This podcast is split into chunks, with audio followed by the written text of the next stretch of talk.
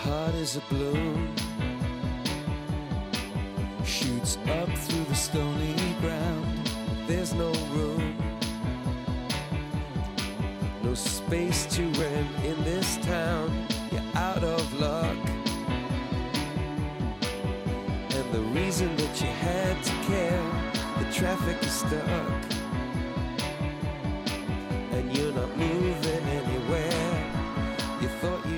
Comienza en Radio María Sexto Continente, con el obispo de San Sebastián, Monseñor José Ignacio Munilla.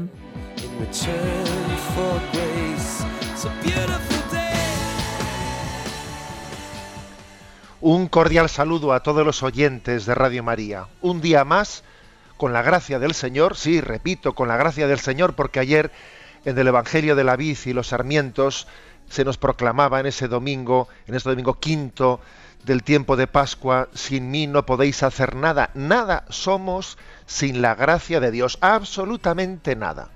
Con su gracia, pues, proseguimos este comentario, este programa que hacemos los lunes de 8 a 9 de la mañana llamado Sexto Continente.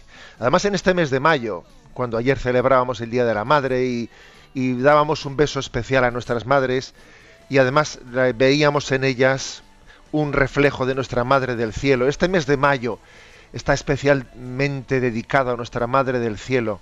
Ojalá, ¿no? Estoy convencido que Radio María pues va a ser el eco de esa presencia materna de María entre nosotros en la iglesia, en la sociedad. Radio María es el altavoz de la Madre.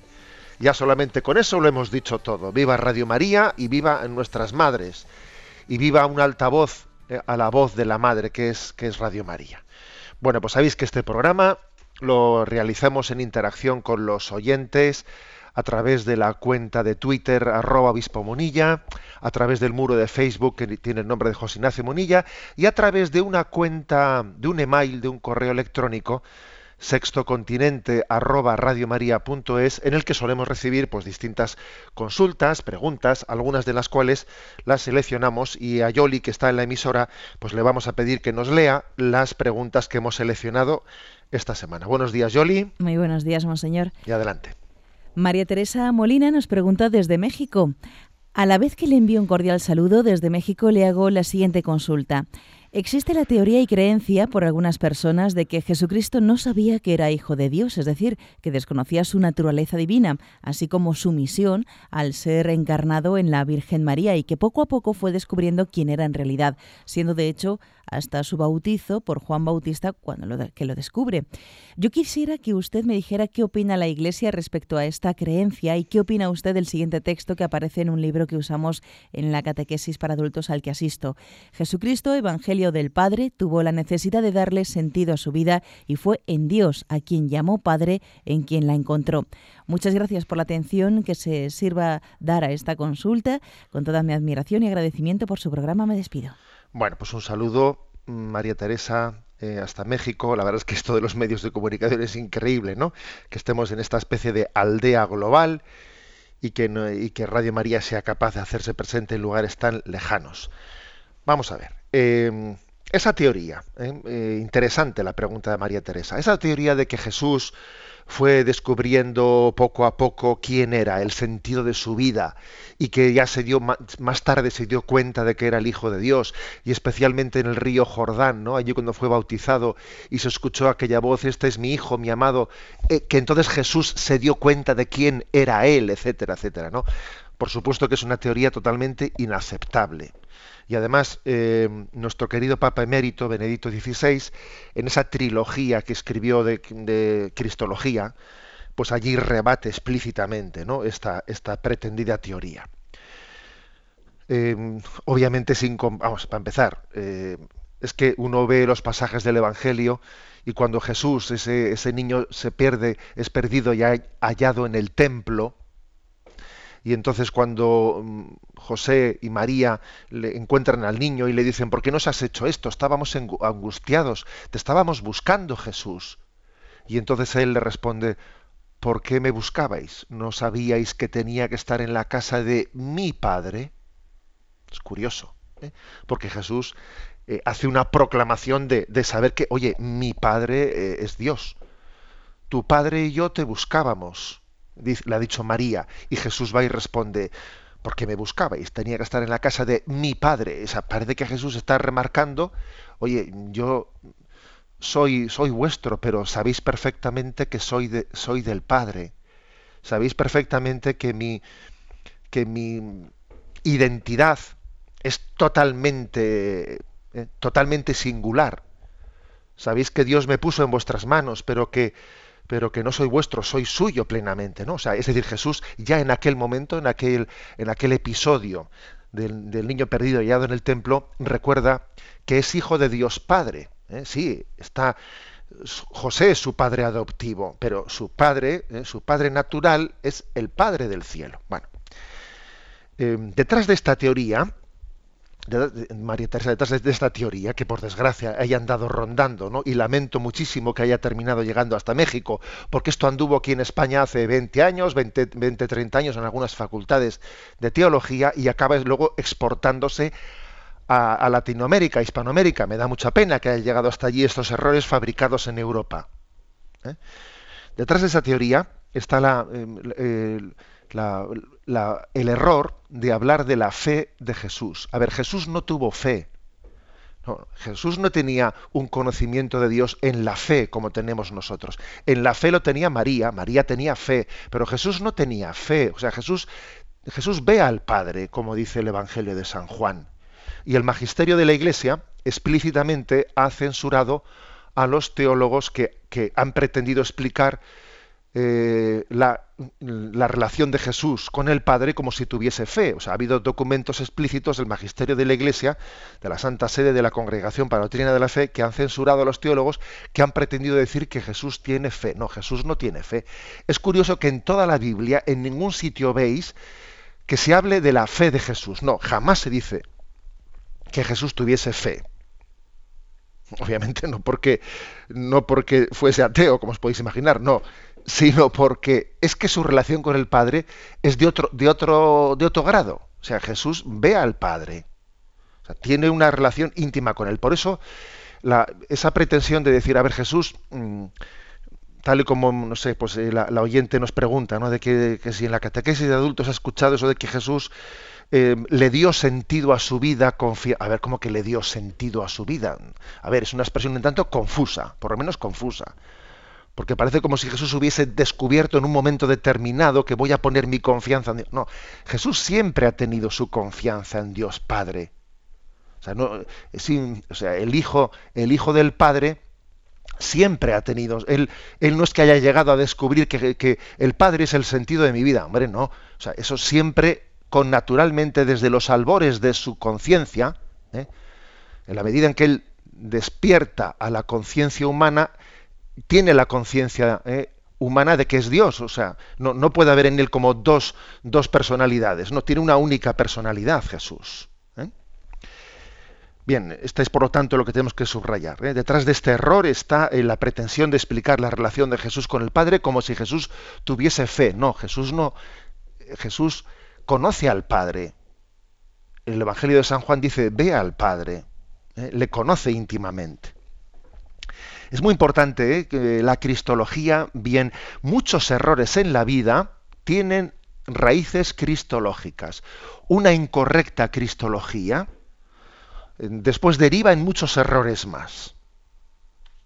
Yo estoy convencido de esto muchos eh, planteamientos equivocados en la vida espiritual, eh, faltas de equilibrio eh, en, eclesiologías, en sacramentos, en, muchas cosas mal, más en la moral, etcétera, tienen sus raíces en una incorrecta cristología. Es importantísimo, ¿no?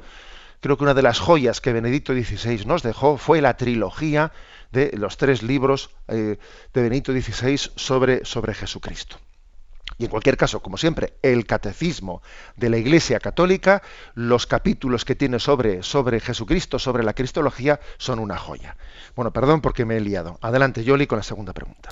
Camilo Díaz eh, nos escribe, tengo una duda respecto a la política y el voto católico. Puesto que las elecciones generales se celebran este año en España, le pediría su autorizada opinión. Para no entrar en nombres concretos de partidos, le formularé las preguntas de modo general. Si en las urnas todos los partidos políticos son malos, pero hay uno que es menos malo que los demás, ¿puede el católico votar al menos malo para evitar el mal mayor? Y en otro caso, suponiendo que la respuesta anterior es afirmativa, si todos los partidos son malos excepto uno que es bueno, pero sin posibilidades de ganar ni tan siquiera un escaño, ¿el católico debería votar al bueno o optar por el menos malo pero con opciones de ganar? Gracias. Bueno, vamos a ver. Deciros una cosa, que están llegando montones de correos y de preguntas sobre este tema. Y yo la verdad es que, pues claro, en, estas, eh, en estas fechas en las que estamos, preelectorales, pues es típico, era previsible que llegasen montones de preguntas pidiendo orientación sobre el voto católico, pero vosotros entenderéis que no es prudente que en estas fechas preelectorales pues estemos precisamente prodigándonos en este tema, no, porque, porque la, lectura que se va a hacer es ya está el obispo eh, intentando iluminar, no, intentando mirar con lupa, con lupa lo que dice, esto favorece a tal, esto favorece al otro. Por eso la verdad es que si, de cara a dar una orientación moral al tema del voto, es mejor hablar de esto fuera de campañas. Es mucho mejor. Pero claro, hablar de esto justo en el momento de las campañas mm, eh, se somete a una especie de sospecha, sospecha de este está queriendo favorecer, no este está queriendo favorecer. El discernimiento de la doctrina moral conviene hacerlo fuera de, eh, presiones políticas. ¿Me explico? ¿Eh? Entonces, a ver, he seleccionado esta pregunta sencillamente para dar dos criterios morales, pero entended que en, estas fechas preelectorales no vamos a, yo por lo menos no voy a responder a preguntas eh, concretas a ese, respecto. Oiga, en mi población tal, ¿usted qué consejo me daría? No, no me parece prudente. ¿eh?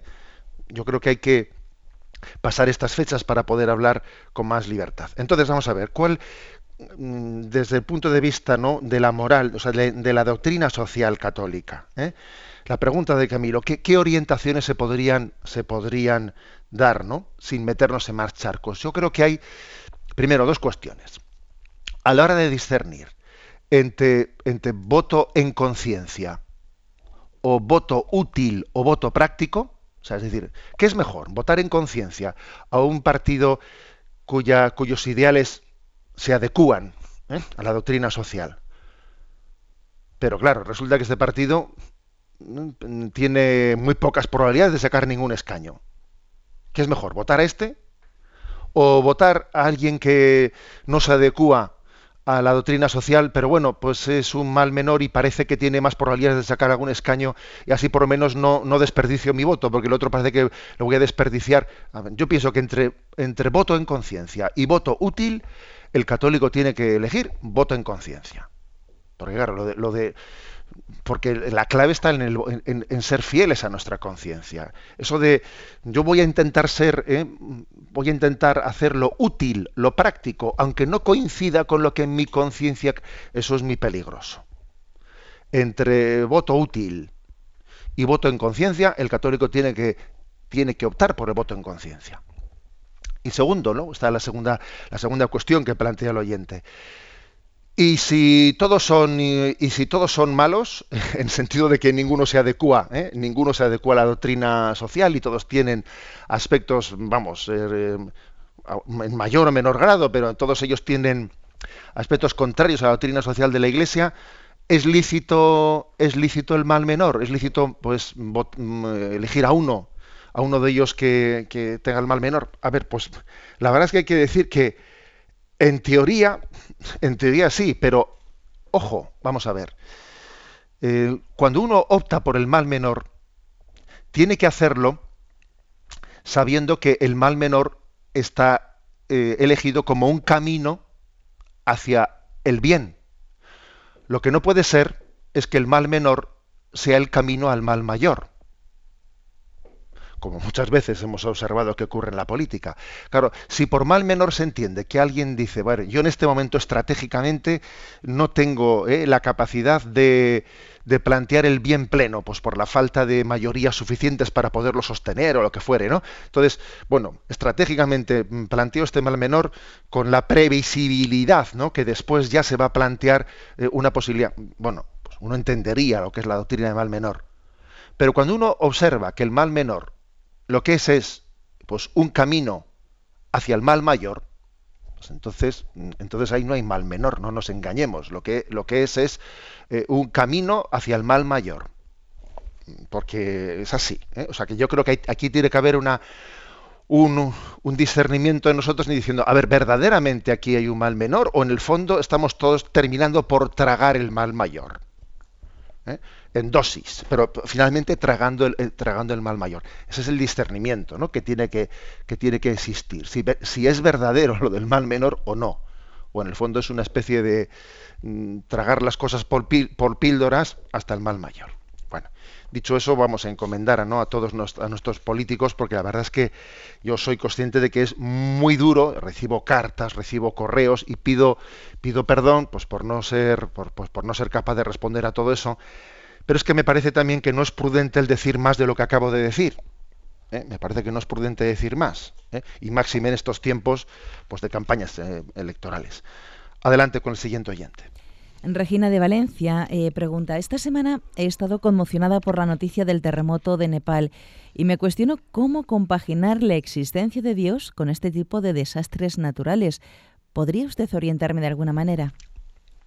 Mira, Regina, recuerdo que hace cinco años me hicieron esta misma pregunta con motivo del del terremoto de Haití y recuerdo que pues que mi pregunta, mi respuesta eh, generó pues también una polémica, pues porque pronuncié una palabra un poco imprudente en un medio de comunicación, etcétera. Cuando estamos bajo la conmoción, ¿eh? estamos bajo la conmoción de una de un desastre como este, yo creo que la, mm, igual no es momento para hacer muchas elucubraciones muchas elucubraciones sobre eh, cómo Dios puede permitir, etcétera, ¿no?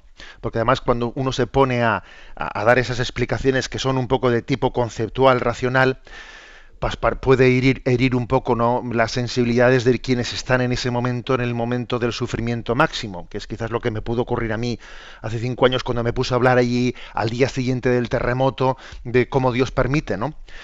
En pleno momento del chaparrón, o sea, del primer momento, yo pienso que la, respuesta más que racional tiene que ser, más que conceptual, tiene que ser la de acercarnos al que sufre. Mm, pues, por ejemplo, la campaña que ha lanzado Caritas de, de apoyo de apoyo a, todas las víctimas de ese terremoto, ¿no? Esa es nuestra primera respuesta. ¿eh? Por cierto, está por las redes sociales, está corriendo una foto impactante de una niña de dos añitos abrazada a su hermano de cuatro añitos, fíjate, ¿no? Una niña de dos años así acurrucada, asustada, abrazada a su hermano de cuatro años, buscando ternura, buscando en medio de, medio de un terremoto, pues una niña, fíjate, se agarra a su hermano de cuatro añitos, fíjate, buscando cobijo en él, ¿no? Buscando seguridad en él. Y el niño de cuatro añitos parece que en ese momento ejerce de padre, ¿no? En su debilidad de su, hermanita de dos años. A ver, esto es, esta es la primera palabra que tenemos que dar, ¿eh? la primera palabra que tenemos que dar. O sea, si, si nos perdemos mucho en, en, en elucubraciones. Y luego, dicho esto, pues bueno, pues sabemos que, nos, que nosotros, nosotros tenemos una visión, una visión trascendente una visión trascendente, ¿eh? que es que la explicación de la cruz de la, vida, de los sufrimientos, etcétera, pues no, no, es muy, no es muy diferente de decir y, cómo explicamos este terremoto de decir cómo explicamos el cáncer de mi padre o de mi esposa. Eh, o sea, que es que en el fondo, el fondo la, la, pregunta por el sufrimiento y por el mal no, no cambia mucho en el caso de. Eh, igual, claro, cambia cuantitativamente, ¿no? pues por el hecho de que todos esos miles de muertos sean de golpe, pero vamos, que es la misma pregunta del por qué en el mal del mundo, por qué el mal, por qué el sufrimiento del mundo. Y tenemos que tenemos que mirar a la cruz de Cristo y entender que la pregunta la podíamos también hacer por por qué el Padre permitió la cruz de Jesucristo, por qué la cruz de Jesucristo no fue borrada ¿eh? Los planes ¿no? de salvación del mundo y sin embargo Dios no eliminó la cruz no, la eliminó, sino que hizo de ella, hizo del sufrimiento también un lugar de manifestación del amor, manifestación de la misericordia. La cruz de Cristo fue el lugar en el que se reveló la misericordia de Dios. Y también hay que decir que, que toda situación de sufrimiento y de dolor es una oportunidad para que se revele el amor y la misericordia. Con lo cual, digamos que eh, más que calentarnos la, eh, los sesos y mm, con, con, digamos, divagaciones teórico teórico-teológicas, filosóficas, en el fondo estamos llamados ¿no? a manifestar la misericordia en medio del dolor y, de, y del sufrimiento. Damos paso a la última de las preguntas que hemos seleccionado. Sergio de Barcelona pregunta, tengo un conflicto con mi mujer por motivo de celos. Ella se pone tensa por mi relación con otras mujeres y yo le digo que tiene que eh, no puede ser una desconfiada, pero ella me dice que yo no sé tener prudencia y me meto en la boca del lobo. ¿Cómo distinguir lo que es prudente de lo que no lo es en estos temas? Bueno, yo siempre he dicho que el sentido común está del lado del evangelio. ¿Mm? El sentido común está del lado del evangelio. Entonces creo que esto es importante. Claro que tiene que haber pues una prudencia, ¿no? Eh, los celos son irracionales. Eso es bueno tenerlo en cuenta. Pero también es verdad que uno sabe que, existen ¿no? los celos y no debe de hacer, pues, o sea, no debe de hacer ciertas opciones que sabe que son imprudentes y que pueden generar celos. Y también además son, pueden ser eh, lugares o situaciones de riesgo, o sea, las dos cosas. Tiene que haber una prudencia. Por ejemplo, imagínate que en la empresa, pues tú, la empresa, es que hay una es que hay una cena de la empresa y van los trabajadores de, de la empresa a la cena. Entonces mi mujer se pone celosa porque eh, porque mm, pues porque sabe que, que, esa, que, en esa cena también van, van no solo mis compañeros, también van las compañeras. Y entonces, ¿qué hago? ¿Dejo de ir a esa cena porque también eh, van mm, compañeras y mi mujer? Hombre, pues me parece que también eh, es, es, un poco irracional el dejar de ir a una cena de empresa porque, hombre, también hay que educar la, sobre la irracionalidad de los celos, hay que educarlo. Ahora me voy a hacer, voy a hacer, voy a hacer deporte por la mañana, voy a hacer footing. Y, y bueno, y he quedado con la vecina de arriba, pues para hacer footing con ella. Y oye, eso no sé si será tan prudente. Igual, igual no es tan prudente, igual que tu mujer eh, pues vea, no vea con buenos ojos que tú te vas a hacer footing con, con, la vecina de arriba, a ver, eso es otro tema ya. A ver, ahí puede haber una falta de, prudencia. Una cosa es que un día coincidas, una cosa es que no sé qué, pero que tú, eh, tu forma de hacer footing por la mañana sea quedar con... Es un ejemplo que se me ocurre, me explico, es un ejemplo. Es decir, tiene que haber un ejercicio de prudencia en el discernimiento. No es bueno ceder a la irracionalidad de los celos pero también es, importante ser prudente en nuestra forma de relación, primero, para no ponerme en situaciones que podrían ser un poco equívocas, ¿eh? equívocas, y segundo, para no generar, ¿eh? para no suscitar esos celos. O sea que, mm, insisto en lo que he dicho, que el sentido común está del lado de, del Evangelio. ¿eh? Entonces, me parece que el sentido común es importante ejercitarlo. Ahora, la palabra sentido común no es lo que haga la mayoría. No. sentido común no es sinónimo de lo que comúnmente hace la gente. No, no, eso no es sentido común, ¿eh? No, no es así. A veces el sentido común es el menos común de los sentidos. El sentido común es, a ver, conforme a sentido, conforme a racionalidad, conforme a prudencia. ¿Eh? Es decir, es, prudente esto, es prudente el otro.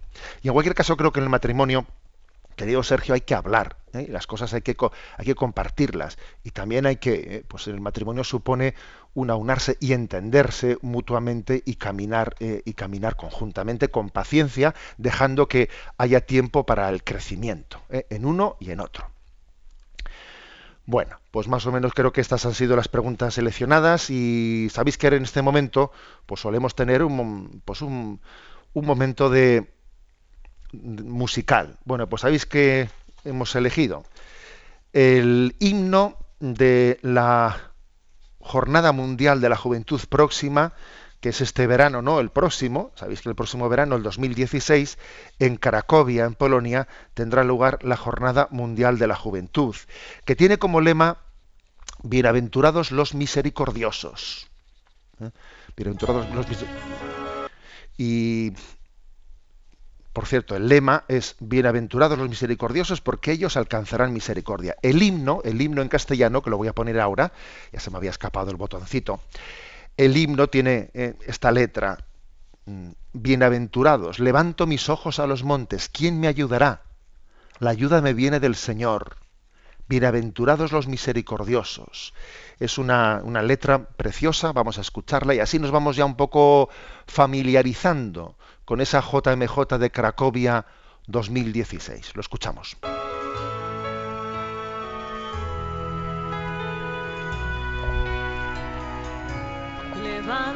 Mis ojos a los montes, ¿quién me ayudará?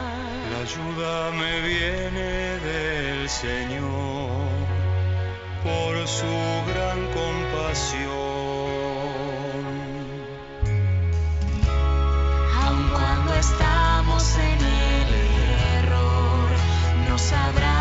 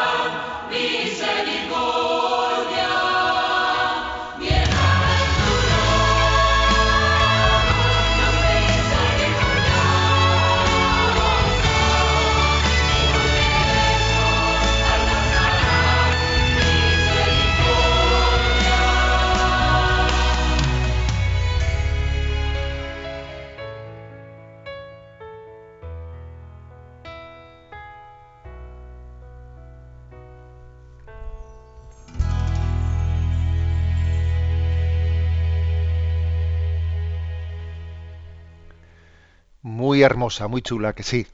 Este himno de la JMJ de Cracovia 2016. Si Dios quiere, lo pondremos de vez en cuando.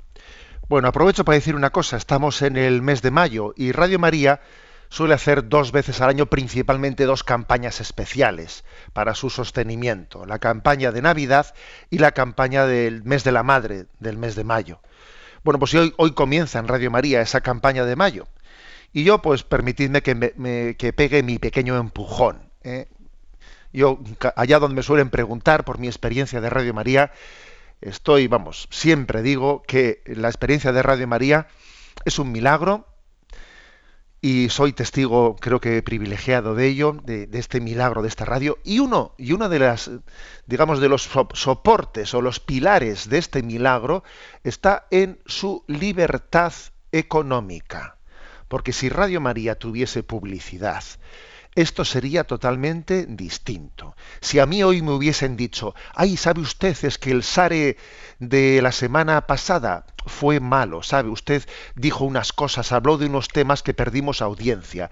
Entonces usted tiene que cambiar un poco el discurso, porque así tenemos que tener más oyentes. Si tuviésemos ese método, que es el que tienen el resto de los medios de comunicación, esto no sería apto para la evangelización es que aquí es que la predicación libre de la palabra de Dios requiere ser libres ¿no? de esos condicionamientos económicos. Más oyentes, menos oyentes, la publicidad vale más, vale menos, o sea, así es muy difícil evangelizar. Entonces el sistema de Radio María nos hace libres. Entonces me parece un, importantísimo que entre todos, ¿no? Pues sostengamos Radio María, que digamos, vamos a pegar un empujón bien pegado. Y además ojalá pueda haber más antenas donde no llega, ojalá Radio María, ¿no? Pues pueda ir comprando frecuencias, ojalá, bueno, pues esa tecnología permita que, que la difusión de la palabra de Dios sea plena. Creo que es importante apostar por lo evangelizador a mí el sistema de Radio María, primero de voluntariado, de que no haya así ningún programa eh, sostenido, eh, digamos que ninguno de los que participemos tengamos una compensación económica en antena. Y segundo, que, que no haya publicidad, sino que esto es clave, es clave. ¿eh? Hablar sin ninguna contraprestación económica, sino sencillamente por sentir la llamada de Dios a evangelizar. Y segundo, sin que la publicidad sostenga esto. Es, esos dos puntos son claves. ¿eh? Entonces yo os animo a que, a que, participéis en esta campaña. Sé que muchas personas lo hacen pues yendo al banco y diciendo, oiga, ¿dónde puedo ingresar en eh, la cuenta de Radio María, etcétera, ¿no? Pues eh, sé que en el Banco Popular y en otros bancos distintos no existe esa cuenta de Radio María y también sé que eh, pues que eh, existe un teléfono que lo voy a decir ahora que está atendido por voluntarios de Radio María un teléfono en el que le pueden a uno decir de qué manera puede hacer su ayuda ese teléfono es el 902 500 518 902 500 518 902 500 518. Bueno, pues es, las cosas son así y entre todos aquí hacemos una gran familia. Y tenemos una madre, una madre común, que es tremenda, que es tremenda, ¿eh? y se encarga de, de llevar este barco adelante. Vamos eh, con la siguiente de las secciones de este programa.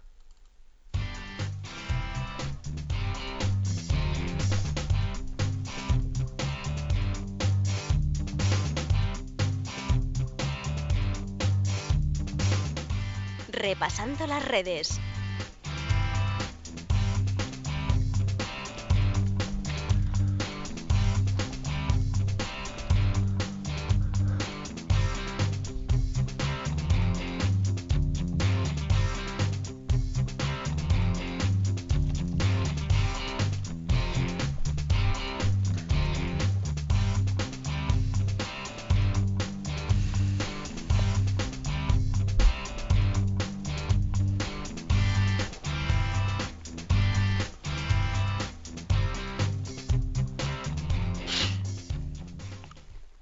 Bueno, pues en esta sección quiero hablar de mm, un documento en concreto muy, muy claro, muy incisivo en la realidad social, que fue publicado, eh, que ha dado a luz la última plenaria de la conferencia episcopal en la que estuvimos los obispos reunidos en Madrid, pues todavía hace una semana, vamos. Y mm, allí se aprobó el documento Iglesia Servidora de los Pobres. Ese documento que incide, ¿no? Dando primero una luz, una luz sobre la situación, eh, la situación social, haciendo también un juicio crítico sobre nuestra situación y luego también, en la última parte, haciendo unas propuestas esperanzadoras desde la fe. ¿Cuáles son las propuestas? ¿Eh? Porque claro, siempre hacer lecturas juzgando ¿eh? la realidad mm, desde fuera, bueno, pues uno diría, sí, sí, estos hablan fácil. Bueno, pero ¿cuál es tu propuesta? A ver, ¿tú qué propones? Entonces ese documento tiene la última parte a la que yo me quiero referir en este momento. ¿Cuáles son las ocho propuestas concretas que hace el documento Iglesia Servidora de los Pobres? ¿De qué manera nosotros, eh, la Iglesia, los cristianos, queremos aportar algo, ¿no? Queremos aportar nuestro granito de arena, nuestra gota de agua en medio del océano, pues para, para socorrer, ¿eh? para socorrer a tantísimas personas necesitadas, para aliviar tantísimo sufrimiento en medio de nuestra sociedad. Ocho propuestas. La primera, promover una actitud de continua y renovada conversión. ¿Qué quiere decir esto? Pues que no creemos en los cambios sociales si no parten de un cambio personal de cada uno. O sea, eso de, de que los mismos perros con distintos collares estamos ya estamos muy eh, pues muy hartos de verlo. No que, no que no creemos en que por el mero hecho de que eh, haya nuevas nuevos nombres, nuevas siglas, eh, pues nu- nuevas asociaciones, sin más vayamos a cambiar el mundo, cambiar la sociedad. Aquí no vale únicamente renovar eh, las estructuras, no vale únicamente renovar las asociaciones, no poner en vamos a vamos a hacer una asociación, sí, sí, un momento. Todo lo que no nazca de la propia renovación y conversión personal va a acabar siendo papel mojado. ¿Mm? Eh, hay una, alguien dijo que hay una diferencia entre el revo- revolucionario y el cristiano. El revolucionario es el que pretende cambiar el mundo sin cambiarse él. Y el cristiano es el que quiere, pretende cambiar el mundo comenzando por él. Esa es la diferencia entre un idealismo falso y un idealismo verdadero. Eh, lo primero que dice la Iglesia es, a ver, ¿yo qué es lo que propongo? ¿Qué es lo que aporto? Aporto a la transformación social para un mundo más justo. Mi propia conversión. Comencemos por ahí, que si no, no queremos, estos, si no son palabras mojadas. ¿Eh? Es que eso es lo primero que subraya la Iglesia. Se ha cumplido el tiempo, está cerca el reino de Dios, convertíos y crece en el Evangelio. Y entonces, claro, la conversión, si es auténtica, trae consigo pues, una esmerada solicitud por los necesitados. Cuanto más identificados estamos con los sentimientos de Cristo, más encendido es nuestro amor a los que sufren. ¿Mm? Entonces estamos como, nos sentimos obligados a, a cambiar, o sea, mi sensibilidad cambia, para entendernos. Porque es que si no cambia tu sensibilidad, tus acciones no van a cambiar. Primero viene la conversión. De la conversión viene mi transformación de mi sensibilidad y de ahí se transforman mis prioridades, mis acciones. Entonces viene la opción preferencial por los más débiles, que no se, ahoga en el discurso de las palabras, sino va a lo concreto. Pero primero, o sea, es decir, nuestra, nuestra concepción es centrífuga, no centrípeta. O sea, nosotros comenzamos de dentro afuera. De dentro afuera. Cambia el corazón y eso tiene consecuencias eh, en mi opción preferencial por los pobres y por los excluidos. Porque convertirse a Jesucristo es despertar una sensibilidad. Ese es el primer punto, ¿eh? la primera aportación. Eh, segundo punto. Dice, cultivar una sólida espiritualidad que dé consistencia y sentido a nuestro compromiso social. Una sólida espiritual, espiritualidad. Esto es lo que dice el Papa Francisco tantas veces cuando dice, ojo, que no somos una ONG. O sea, que la forma que tiene la Iglesia o los cristianos de hacerse presente en, las periferias, en el lugar en el que el hombre sufre, en esa, en esa aportación por la transformación social no es a modo de ONG, entendida la ONG como una asociación pues eh, civil social que no está inspirada propiamente por Jesucristo, ¿no? No, o sea, nosotros partimos de una debemos de partir, debiéramos de partir, ¿no? De una sólida espiritualidad. O sea, es la experiencia del Dios uno y trino. Esta es una expresión, ¿no?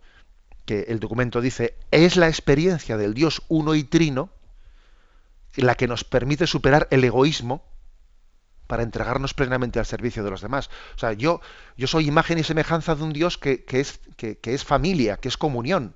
Luego yo no soy un sujeto individualista, luego, luego yo estoy sustentado en la comunión de la Trinidad. ¿Eh? Y además, estoy sustentado en una espiritualidad de la encarnación de la encarnación de Jesucristo.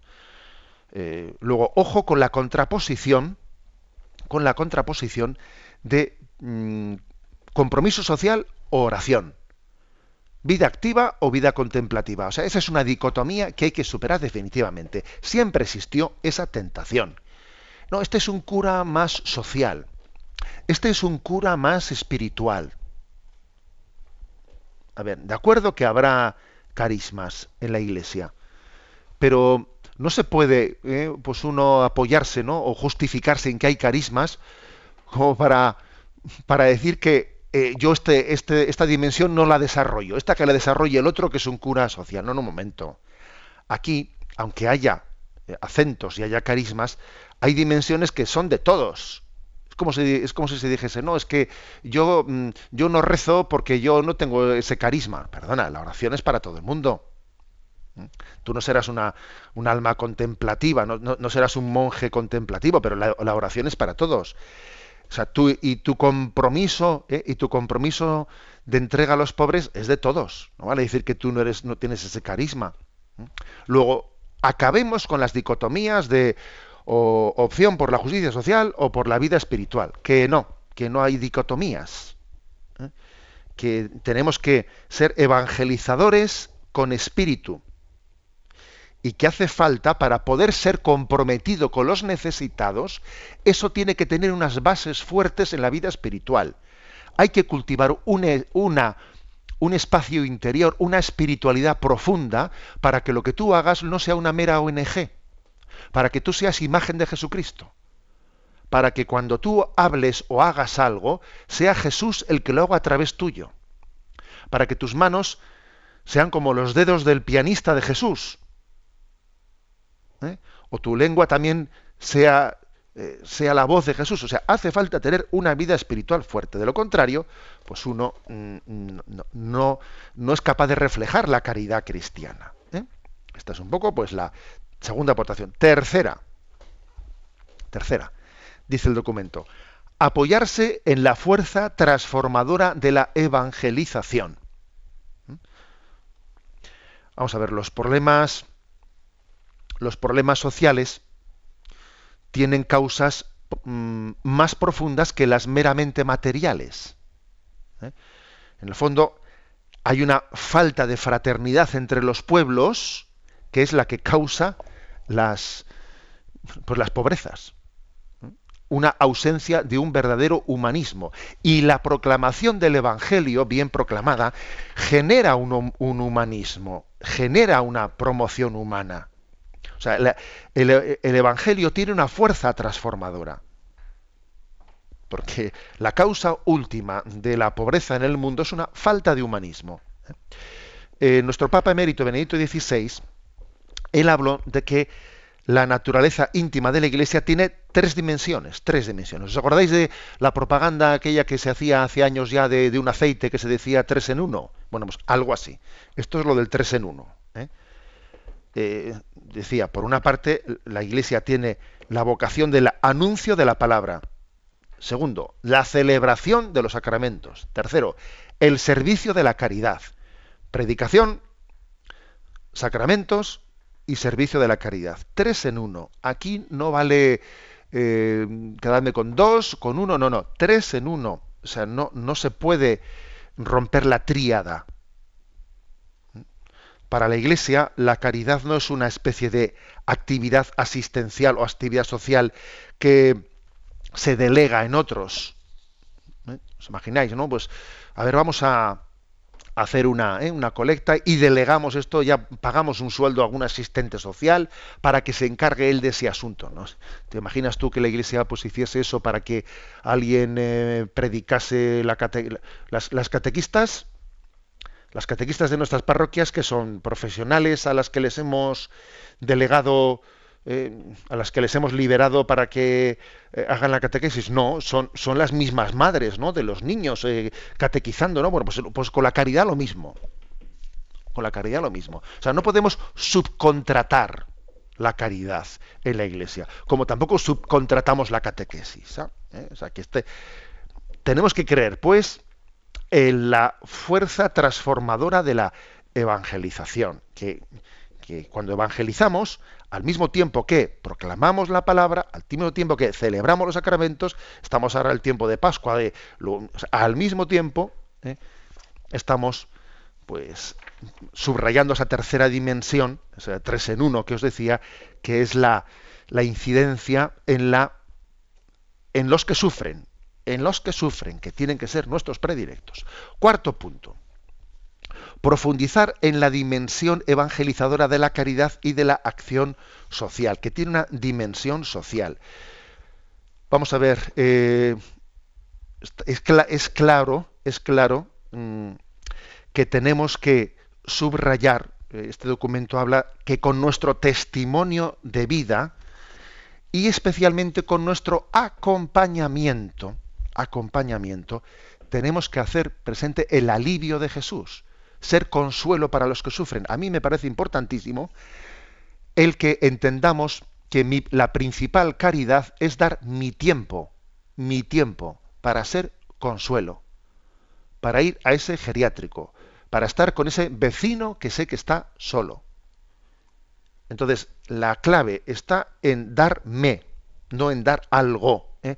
En el acompañamiento, en, el, en ser consuelo, en el encuentro personal en el que Dios me permite ser testigo, ser testimonio de que, de que Jesús me quiere, de que no me ha dejado solo.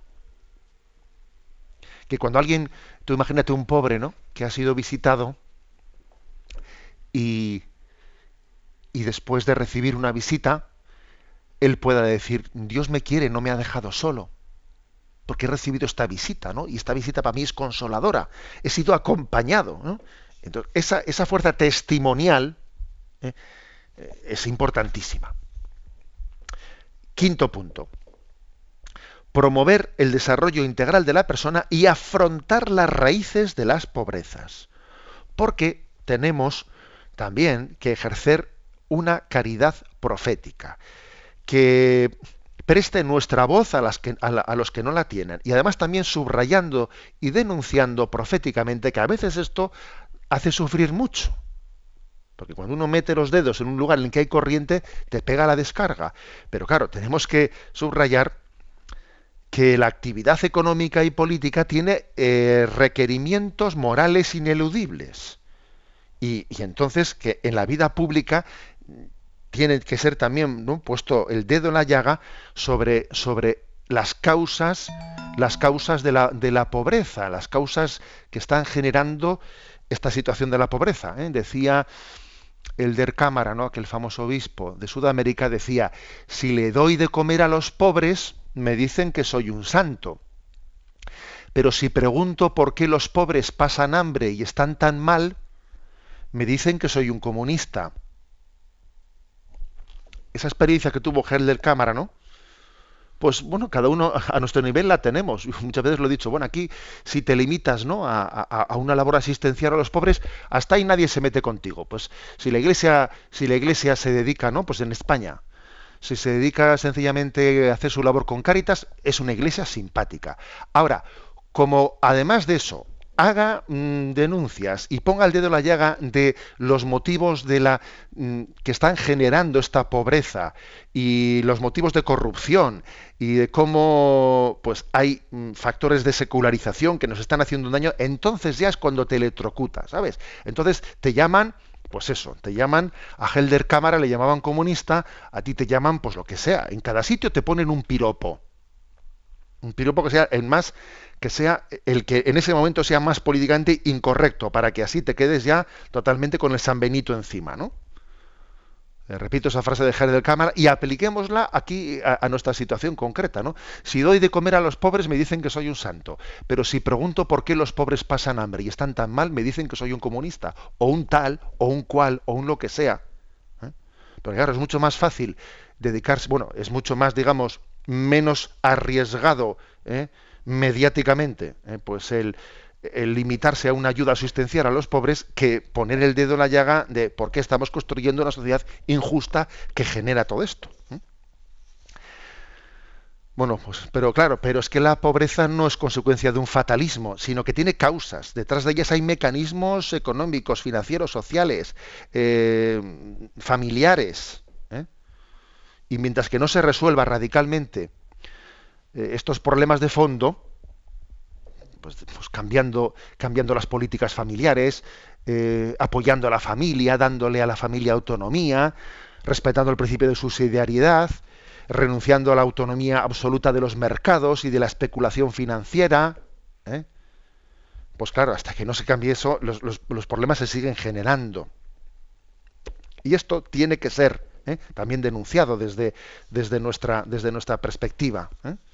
Aquí hay todo un listado ¿eh? en este punto del documento sobre qué tipo de cosas son eh, denunciadas, ¿no?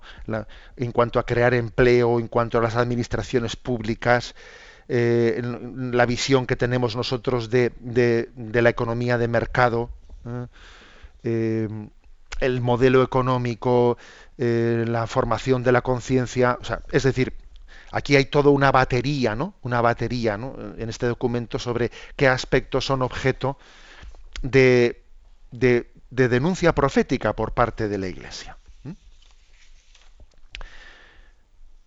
Especialmente lo que se subraya, eh, entre, muchas cosas, es el hecho de que no podemos dejar meramente a una sociedad, porque en este momento, vamos a decirlo claramente, el dogma, ¿no? El dogma de esta sociedad, se lo escuchaba yo a, estuvimos recientemente en, en, en Bilbao, perdón, en el Encuentro Católico y Vida Pública, y ahí estaba Andrea, Andrea Riccardi, ¿no? el presidente de San Egidio, y decía él que la ideología actual es la del primado de la economía. Economía, economía, economía. Sí, será econosuya. ¿Eh? Esta ideología actual, que lo importante es la economía, lo importante es la economía, es, nos ha traído un auténtico desastre. ¿eh? No es verdad que la economía sea lo más importante. Lo más importante es la familia. Lo más importante es la justicia social. Y la economía tiene que estar al servicio de... Y este dogma de que lo más importante es la economía, ¿eh? Que, es un gran error de, la, de, de, las llamadas, ¿no? De las llamadas derechas o de las llamadas, eh, pues nos ha traído una auténtica ruina, ruina moral, ¿eh? ruina moral de la sociedad. Y las izquierdas que afirman, ¿no? Tener alternativas, en el fondo las izquierdas han acabado pasando totalmente por el aro el aro pues de este modelo económico capitalista, vamos, totalmente, porque al final manda pues en Europa el otro, eh, el Banco Central, la Troika, el otro, y al final todo el mundo pasando por esa ideología actual de que es el primado de la economía sobre todo. Y decir esto no es igualarnos a ningún populismo, ni decir que la doctrina social de la Iglesia tenga nada que ver con Podemos, no, nada de eso. O sea, tenemos nuestro discurso propio nuestro discurso de creer en la doctrina social. ¿eh? En sexto punto, defender la vida y la familia como bienes sociales fundamentales. Este es otro tema clave. Uno de los motivos de mayor pobreza social en este momento en España es la crisis demográfica y la crisis familiar. Es lo que está generando uno de los puntos claves para entender la pobreza social, la falta de niños la crisis demográfica ha generado una pobreza grandísima, porque es una pobreza humana, es una, es una, una expresión de falta de esperanza. Y aquí hay que hablar de muchas cosas, como la conciliación laboral de las mujeres que es un tema que un, Estado se lo tenía que tomar en serio y aquí no nos lo hemos tomado en serio, el apoyo a la maternidad, la conciliación laboral, el apoyo a la madre gestante, el apoyo también moral, espiritual a las madres que un día abortaron y están hechas polvo, aunque eso se quiera tapar y no se quiera decir, porque es políticamente incorrecto. Séptimo lugar, séptimo punto afrontar el reto de una economía inclusiva y de comunión. ¿Eh? Tenemos que hacer apuestas, experiencias concretas, ¿no? Por una economía inclusiva y de comunión, no a la economía de la exclusión. Y aquí se habla, en el documento se habla de algunas experiencias concretas, por ejemplo, de, economía de comunión. No sé si sabéis que en torno al, movimiento de los focolares ha habido algunas experiencias concretas de empresas de comunión que también reservan pues una parte de sus beneficios pues para para iniciativas de justicia social. Se llaman empresas de comunión. Que igual enter, enter, enterémonos de estos. Es bueno conocer las experiencias existentes. Como también os voy a decir que aquí en nuestra diócesis de San Sebastián hemos celebrado el centenario esta semana pasada, el centenario del nacimiento de José María Arizmendi Arrieta, un sacerdote que está en proceso de beatificación, que fue el que inspiró y el que puso en marcha todo el movimiento cooperativo, ¿eh? todo el movimiento cooperativo de Mondragón, con una inspiración clara de, eh, en torno a la doctrina de la justicia, de, doctrina social de la Iglesia. Luego otra cosa es que es que a veces los hijos los hijos que nacieron de ese, de ese movimiento no, no hayan cogido el testigo, el testigo del cristianismo, el testigo de la fe que inspiró ese movimiento de justicia social, pero está claramente ese movimiento cooperativo fue nació inspirado en los principios de la doctrina social de, una economía de comunión y no puramente de un capitalismo puro y duro. ¿Mm? Y por último, el último punto, mm, estamos hablando de propuestas concretas ¿no? que hace este documento de la conferencia episcopal sobre eh, cómo ser servidores de los pobres, de los necesitados. El último es fortalecer la acción comunitaria. O sea, es decir, nuestra acción caritativa, nuestra apuesta por la justicia social no puede ser hecha por libre. Tenemos que amar amar y organizarse no son dos cosas incompatibles. O sea, hay que hay que unirlas. Amar y organizarse hay que sumarlas. A veces solemos tener el sufrimiento de yo cómo ayudo a ese pobre que está en la puerta, tengo que hacerlo eh, de una manera individual, independiente. No, conviene que uno eh, se integre, ¿no? Se organice y se integre en una institución que me dé garantía de que la forma de que en la que damos la ayuda a algún pobre o algún necesitado tenga una garantía de seguimiento, etcétera, etcétera. Amar y organizarse no son incompatibles, sino que tienen que ser necesariamente tienen que estar integrados. Bueno, perdón, porque se me ha ido se me ha ido el tiempo. ¿eh? Es un documento potente y lamento pues, tener eh, haber, haber un poco roto la estructura eh, habitual del programa. ¿eh? Me, despido con la bendición de Dios Todopoderoso, Padre, Hijo y Espíritu Santo descienda sobre vosotros. Os animo a todos a participar en esa campaña de mayo de Radio María que está, eh, que está justamente hoy, hoy comenzando. Un saludo y hasta pronto.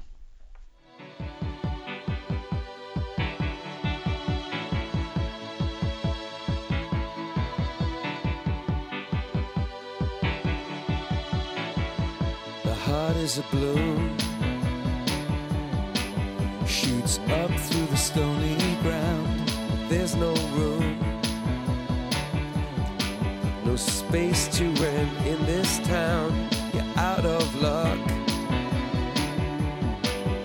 And the reason that you had to care, the traffic is stuck. And you're not moving